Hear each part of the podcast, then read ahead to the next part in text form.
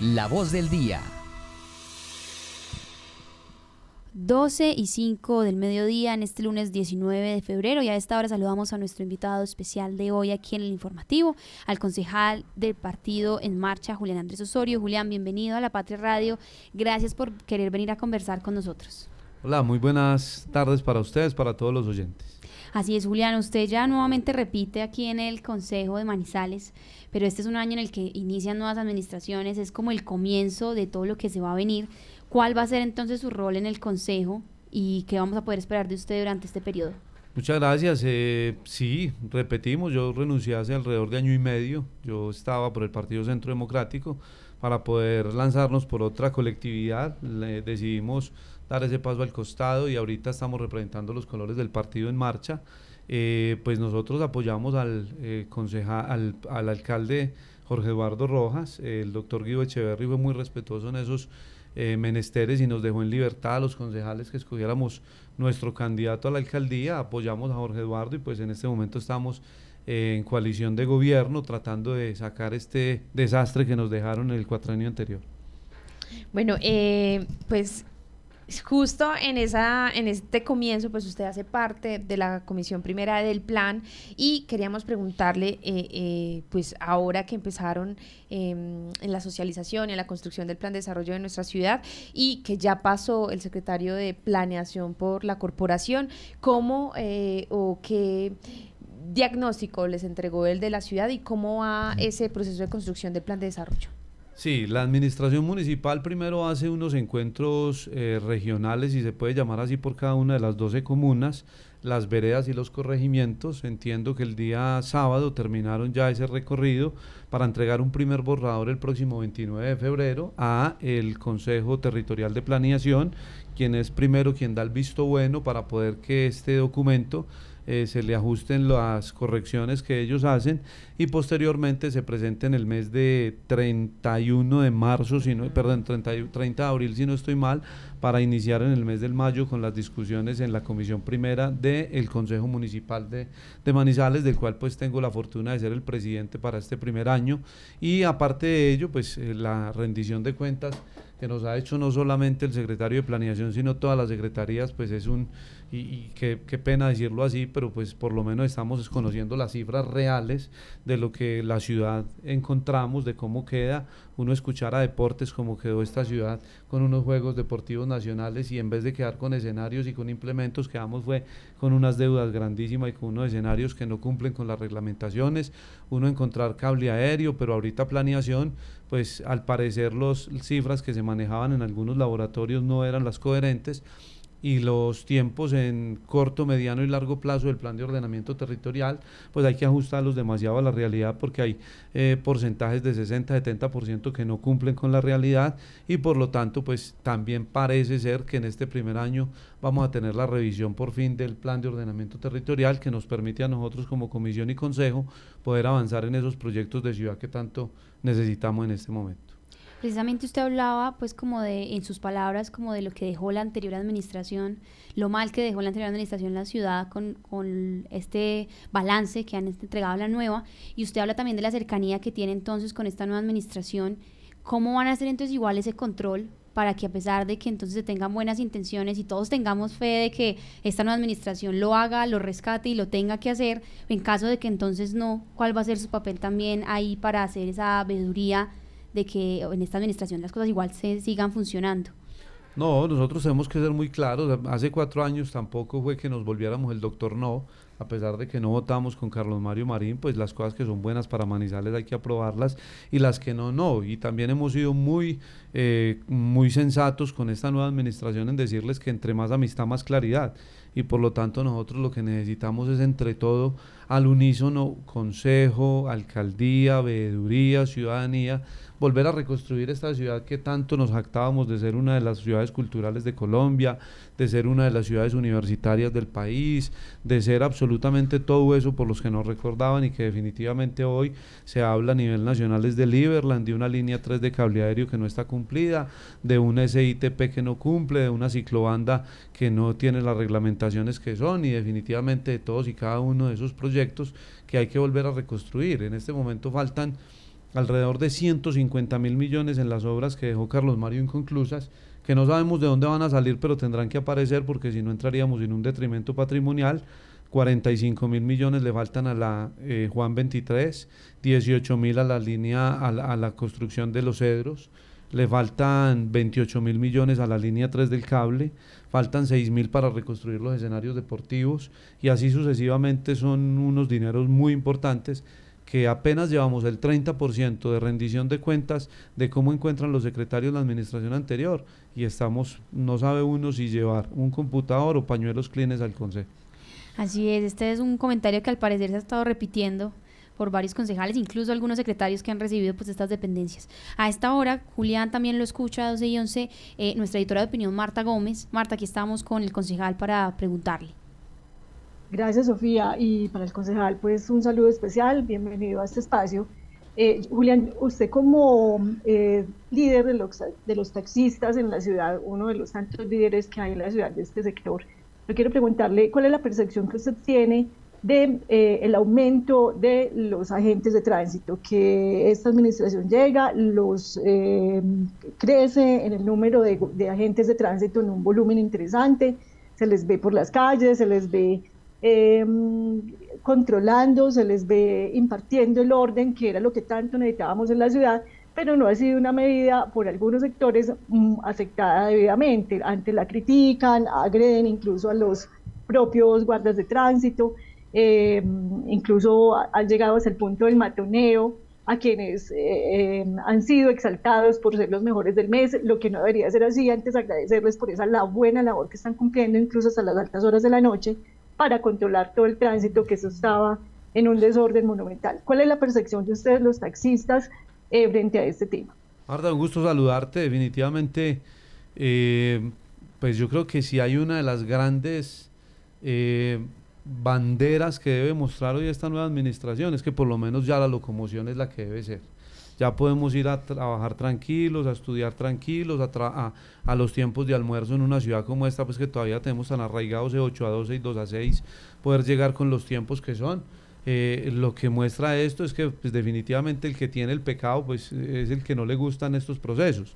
Pasar de 60 guardas a 150 pues es un acierto totalmente grandísimo, no permiten los parqueos momentáneos, no permiten absolutamente tantas anomalías que se venían permitiendo la administración anterior regulan en las partes donde hay obras y definitivamente la locomoción es excelente. El gremio de taxistas ha recibido el tema muy bien porque pues ellos son los llamados a dar ejemplo de primera mano y pues obviamente mm, yo creo que la, la, la, pregunta va más enfocada en que eh, quienes están prestando un servicio para el que no están autorizados, el artículo quinto de la ley 336 del 96 dice, para prestar un servicio de transporte debe ser bajo empresas legalmente constituidas. Quien no esté en una, quien no esté en una empresa y no esté legalmente constituidas, pues quien tendrá esos temores en estos momentos.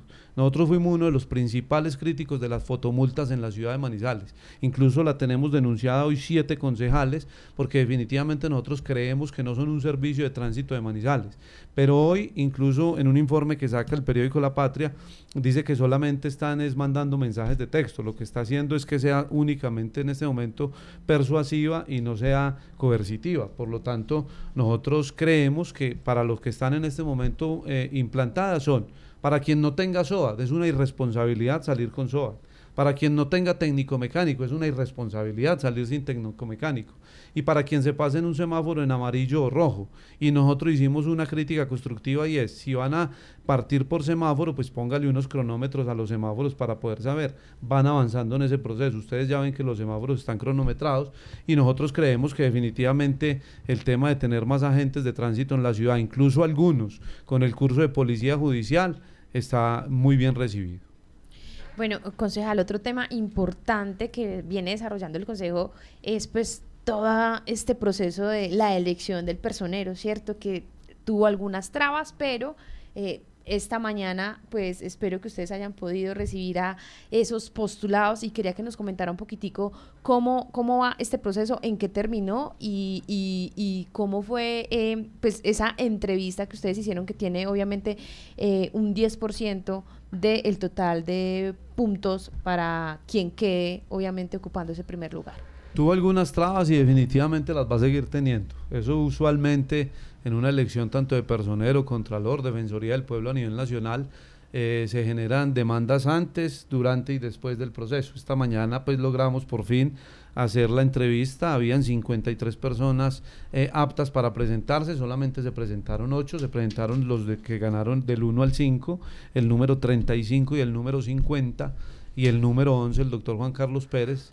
Eh, en la entrevista que le hicimos se sacaron dos preguntas al azar que estaban en una urna. Esas dos preguntas fueron para absolutamente todos y eh, en ese orden de ideas pues se hizo la calificación eh, puntual. Y aquí hay que enmarcar una cosa. Yo creo que los que pasaron por el atril son personas totalmente calificadas. Incluso hay personas que se presentaron que ya son personeros de la ciudad de Neiva, otro del municipio de Aranzazu y personas con unos recorridos magníficos.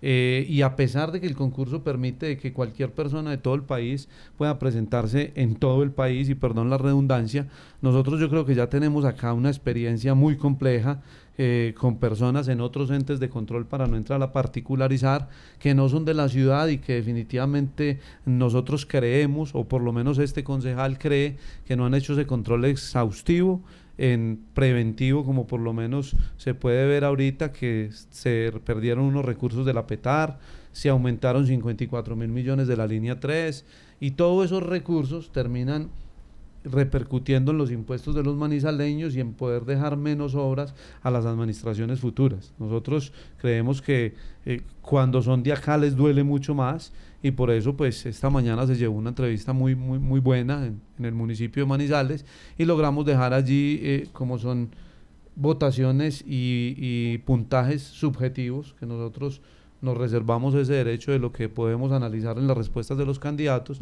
así se dio y transcurrió de manera tranquila. Pero podemos decir entonces que eh, este 29 de marzo Manizales va a tener su personero o va a llegar a alguien encargado mientras se culmina pues este proceso de elección. 29 de febrero. Sí. Y primero de marzo eh, entraría en la posesión.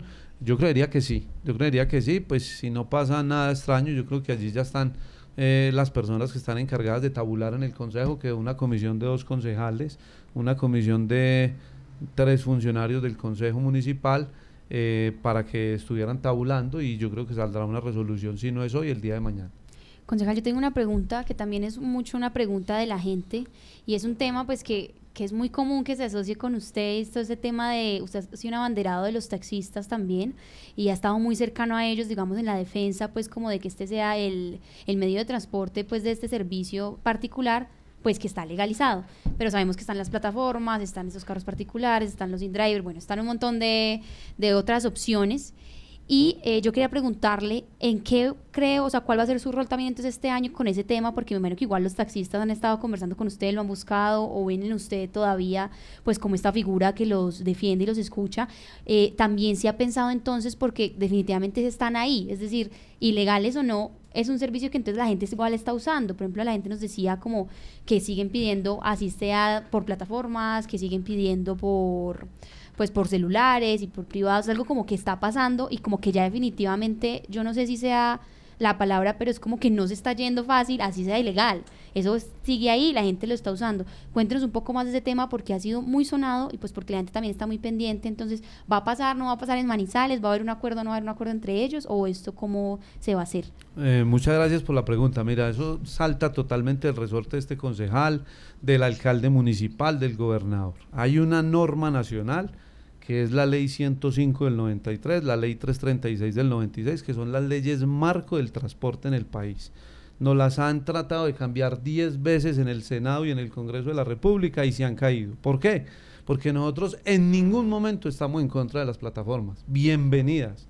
Ojalá entren al juego porque los más beneficiados serían quienes, los clientes. Pero no quieren competir en igual de condiciones. ¿Por qué? No se constituyen como empresa, no quieren tributar en Colombia, no quieren, a un taxista se le vence a los tres años el pase y a ellos a los diez. A un taxista se le vence cuando saca el carro nuevo concesionario a los dos años el técnico mecánico, a ellos a los seis. Un taxista tiene que tener SOAT, contractual, extracontractual, y si con esa plata no alcanza a pagar un accidente como el que vemos hoy, trágicamente, a una, a una, a una periodista de la calle en Bogotá, que yo creo que ustedes ya lo conocen, el conductor de esa plataforma la dejó botada Y claro que un taxista puede hacer lo mismo, pero el taxista tiene cinco placas, dos adelante, dos a los lados y uno en el techo y está cumpliendo con toda la normatividad y al conducir un vehículo se convierte en un servidor público y por lo tanto tiene muchas más responsabilidades. Aquí no hay absolutamente nada de trazabilidad ni de seguimiento. Nosotros vemos y vemos miles y miles de, de historias trágicas. Entonces no es que el concejal Julián Osorio quiera atacar eso, no, es que la norma lo dice claro. La norma lo dice claro. ¿Y qué es lo peor? Que si los agentes de tránsito, los secretarios de movilidad, los alcaldes municipales no hacen cumplir la norma y la ley, pues prevarican por, por omisión y se puede ver inmersos en procesos jurídicos grandísimos, incluso hasta inhabilidad de 10 y 15 años. Entonces, mientras la norma está, hay que cumplirla. Si no la cumplen, pues estarán expuestos a lo que tiene que pasar. No lo digo yo, yo me salí de esa conversación hace mucho rato, sin embargo sigo siendo uno de los líderes nacionales de este gremio, un gremio que quiero hartísimo, él me lo ha dado absolutamente todo el gremio de los taxis, eh, yo era un completo desconocido y gracias al taxi me pude profesionalizar, pude llegar al Consejo, pude llegar a escenarios como el Senado y el Congreso de la República a dar las batallas en contra de proyectos que definitivamente eh, no van acorde. Nosotros no estamos en contra. Fuimos los primeros que utilizamos plataforma en Colombia, los primeros, incluso obsoletas como el radioteléfono, y ahí estamos a la vanguardia. Lo que pasa es que si no quieren jugar en igualdad de condiciones, es muy difícil para los, eh, los legisladores de nuestro país poder regular estas plataformas. Así es, Julián. Marta, hasta ahora también tenemos espacio todavía. Una última pregunta para el concejal aquí en La Patria Radio. Gracias, Sofía, qué bien. eh, concejal, una pregunta. Ustedes habían iniciado una campaña hace un año, año y medio más o menos, para acabar con esa nociva práctica del yo por allá no voy, que se ha vuelto tan común en la ciudad y todavía persiste. Pero quiero hacerle una pregunta sobre ese tema de la campaña, sobre todo los destinos eh, hacia Villa María donde se volvió muy frecuente que todos los taxistas le digan a uno, si es para Villa María, yo no voy por allá. Em, ya con la apertura de las vías deprimidas en el sector de los cámbulos, eh, esto ya se modificó, se, se, terminó esa famosa frase del yo por allá no voy a Villa María o cómo está el tema de acceso al vecino municipio. Marta, muchas gracias. Nosotros hicimos la campaña Yo sí voy en la Plaza de Bolívar, incluso un evento muy bonito que tuvimos allí, eh, diciéndole y persuadiendo a los ciudadanos, diciéndoles, venga, es que ellos están obligados a llevarlo. El que no lo lleve mediante denuncias serias. Cuando digo serias es que haya un video de por medio donde se vea la negación. Porque nos vemos obviamente, hay por ahí unas plataformas y unos medios digitales que obviamente son más amigos del sector de los ilegales, donde empiezan a tirarle y tirarle al gremio de los taxistas sin tener ningún fundamento en esas denuncias. Muchísimos los hemos desvirtuado, muchísimos pero obviamente seguimos con esas manzanas podridas, Marta. Para nadie es un secreto que en todos los gremios hay manzanas podridas y en el gremio de los taxis pasa igual. Y nosotros el llamado es a que los mismos eh, ciudadanos hagan la denuncia ante las empresas pertinentes, ante la Secretaría de Movilidad, incluso por ahí unas líneas de esas campañas de Yo sí voy para denunciar a ellos. Incluso el mismo gremio creó un grupo para ir a buscar a esos taxistas que se niegan a prestar ese servicio y hacerlos pedir disculpas públicas porque lo que están haciendo hacer quedar mal no es a él sino al gremio en general y definitivamente aquí no se, no se trata de, de esconder los temas el tema Villa María ha mermado mucho con el deprimido pero se siguen presentando y nosotros lo que sí queremos es eh, hacerle un llamado en este micrófono a los compañeros, es para poder uno competir primero que todo con quienes están prestando servicios informales, es dando un buen servicio y de excelente calidad. Concejal, por último, bueno, el, tengo entendido que el Partido del Marcha está realizando unas convocatorias. Coméntenos de qué se trata eh, eso que están realizando. Sí, gracias. Mire, el Partido del Marcha es un partido en crecimiento a nivel nacional. En este momento, pues apenas estamos saliendo a la palestra pública, si se puede decir, a pesar de que tenemos tres senadores, un senador de Norte de Santander, uno de Santander y uno de Caldas, que es el senador Guido Echeverry. Estamos en la construcción de los eh, comités municipales, departamentales, regionales y nacionales. Y para ello, pues obviamente hay que decirle a la gente que somos un partido demócrata y pluralista con una orientación ideológica de centro, defendemos los principios liberales, pero lo que más ha, traído gente a este partido es que se busca mucho el federalismo que puedan los municipios y departamentos ser autónomos en esos recursos y no tener que depender tanto del centralismo. Es un partido totalmente digital, las inscripciones se hacen de manera digital, vamos a tener el link del partido en marcha colgado para que quienes quieran ser militantes allí, es un formulario demasiado básico y fácil de llenar, son los datos personales y lo único que muestra ahí pues como complejo es poner la fecha de expedición de la cédula, que es un tema ya personal y de cada uno para que haga la inscripción al partido. Se tendrá primero la elección municipal, mediante cada 10 inscritos en la elección municipal se tiene un asiento en la elección regional y en la, perdón, en la departamental y somos un partido que estamos por regiones, estamos Caldas, Quindío, Risaralda y Antioquia y allí se forma el comité regional para de allí enviar un delegado al comité nacional en cabeza del doctor Juan Fernando Cristo, pues que fue ministro, senador y que es una persona que es el director de nuestro partido que busca pues estos principios. Entonces la invitación es a que quienes estén por ahí pensando a qué partido inscribirse porque a pesar de que la política esté muy, muy eh, caída a menos, absolutamente todo tiene que ver con la política. Absolutamente todas las decisiones tienen que ver con política y la invitación es que se inscriban a nuestro partido, que es el partido en marcha que tiene 10 concejales en el departamento de Caldas y a nivel nacional quedó con muchos eh, alcaldes y un número grandísimo de concejales. Julián, muchas gracias por venir aquí a La Patria Radio. El tiempo es muy corto, muchos son los temas, pero gracias por conversar con nosotros. Bienvenido siempre a este espacio. Un abrazo y muchas gracias a ustedes y a todos los oyentes.